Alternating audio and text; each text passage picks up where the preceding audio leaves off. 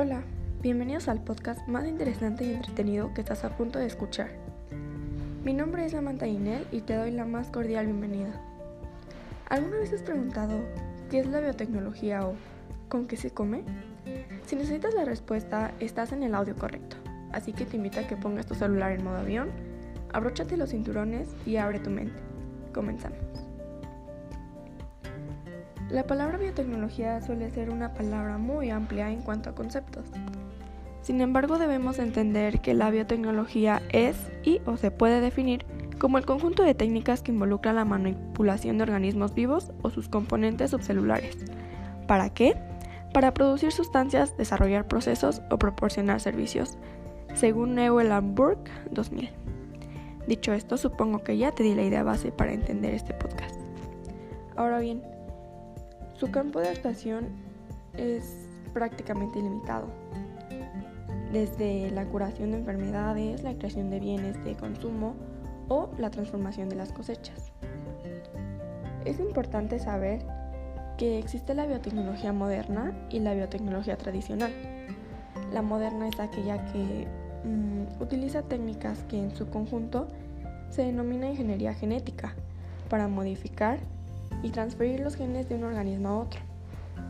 Por otro lado, pues a diferencia de la biotecnología tradicional, se trata de la utilización de organismos vivos para la producción de un bien o un servicio. Pero no solo existe esta clasificación en biotecnología moderna y tradicional, por eso inicié advirtiendo que la palabra biotecnología es muy muy amplia. Y ahora escucha la siguiente clasificación o cómo es que se divide. El uso de los colores eh, se utilizan para referirse a los distintos ámbitos de aplicaciones, ya que la biotecnología es universal. Aunque se han creado colores para muchísimos tipos de biotecnología, hay cuatro que especialmente son reconocidos, como lo es la biotecnología roja, aplicada a biomedicina, la verde para la agricultura, la blanca para usos industriales y la azul para ámbito marino. Ahora que ya tienes la información más relevante, te voy a dar algunos ejemplos de biotecnología. Entre ellos están los antibióticos, los cultivos de bacterias y levaduras, la leche descremada, aportes a la lucha contra el cáncer, la producción de biocombustibles, plantas transgénicas, etc. Y pues bueno, en conclusión, la biotecnología siempre está presente en nuestras vidas, aunque no nos demos cuenta.